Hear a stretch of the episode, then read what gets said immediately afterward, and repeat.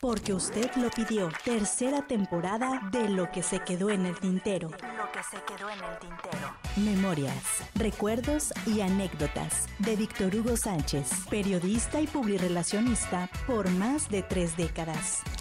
Lo que se quedó en el tintero. Ya no la quiero, es cierto, pero tal vez la quiero.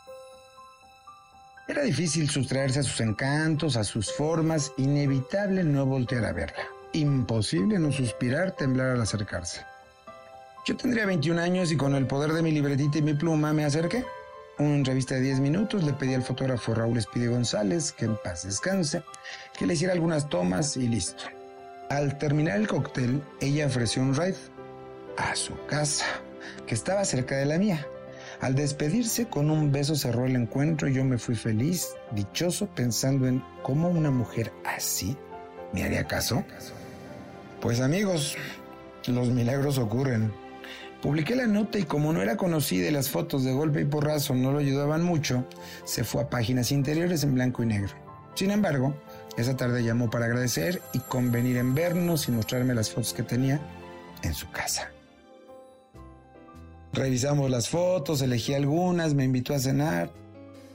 Y de esas cosas que uno no planea pero se agradecen, cuando nos dimos cuenta estábamos involucrados en tremendo romance que duró, calculo, unos seis meses hasta que me voy, no encuentro nada de trabajo y ya me cansé que todos los productores o jefes de reparto me piden cama. Y tú no has podido ayudarme en nada. ¿What? ¿Yo qué? Te he insistido en que seas mi representante, así nadie querrá pasarse de listo. Araceli, la verdad es que no tengo experiencia en eso, apenas voy comenzando mi carrera como periodista. Mira, te propongo algo. Casémonos. Nos vamos a Puebla y ella mi papá puede colocarnos en el gobierno. Él es priista y tiene contactos. Ya hablé con mi familia y están de acuerdo en que nos ayudarán. Ya tenemos casa. Tú eres muy joven y no te das cuenta de que el tiempo se pasa de volada, pero lo que es cierto es que con lo que ganas de sueldo en el periódico, ni para la gasolina de mi auto nos alcanza. Mire, en una semana regreso y me dices qué pensaste. A su regreso y como con cuatro kilos menos se veía espectacular. La curvatura que formaban su cintura y la cadera parecía una hermosa y dulce guadaña donde yo no quería perder la cabeza. ¿Me estás diciendo que no? ¿Sabes de lo que te estás perdiendo? Araceli, me llevas 10 años. Cuando yo tenga 30, tú serás una viejita de 40. No creo que esto pueda funcionar. Una sonora cachetada concluyó ese romance. Según yo, la lección estaba aprendida. Ya estaba yo en mis 27, 28, poco antes de casarme me enrolé con una cantante, Alcira. La mujer más dulce que podrían imaginar.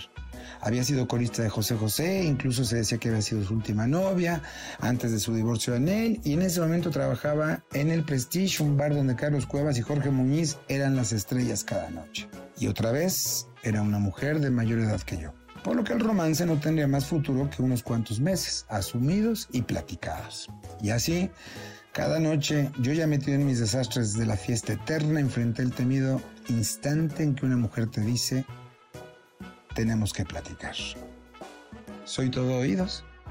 Acaban de contratarme como corista de Ricky Martin, se trata de una gira por Alemania, Japón, medio mundo, quizá me vaya un año, a menos que me pidas que me quede. ¿Por qué habría de hacer eso, Alcira? Te conté que alguien así me sugirió que yo dejara la gira de Luis Miguel y que iba arrepentido de eso. No, corazón, ve a tu gira. Esperaba que me dijeras que me quedara. Neta, por, por amor.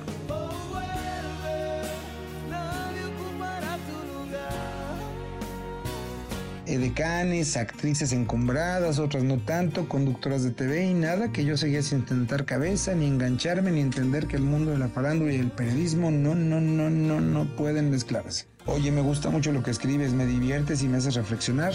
Leí algo que escribiste sobre tu rehabilitación y tengo un amigo que necesita, ojalá puedas ayudarme. Sí, con gusto, cuando quieras nos vemos y platicamos. Cuando Alejandra Prado apareció en el restaurante, todo el mundo estuvo a punto de quedarse sin cuello. Mujeres, hombres voltearon a mirar a la imponente belleza de esta actriz. Platicamos, reímos, nos vimos varias veces y cuando estas cosas suceden, créanme, suceden así, sin avisar.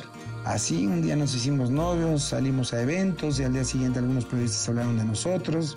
Y como en otras ocasiones y en todas, el amor nos duró muy poco. A veces pienso que el artístico y el periodístico son gremios irreconciliables. ¿O será que yo, como el salsero, en esto del amor, soy un idiota? Porque yo en el amor soy un idiota que ha sufrido mil derrotas que no tengo fuerzas para defenderme. Lo que se quedó en el tintero. Lo que se quedó en el tintero. Memorias, recuerdos y anécdotas de Víctor Hugo Sánchez, periodista y publirelacionista por más de tres décadas. Lo que se quedó en el tintero.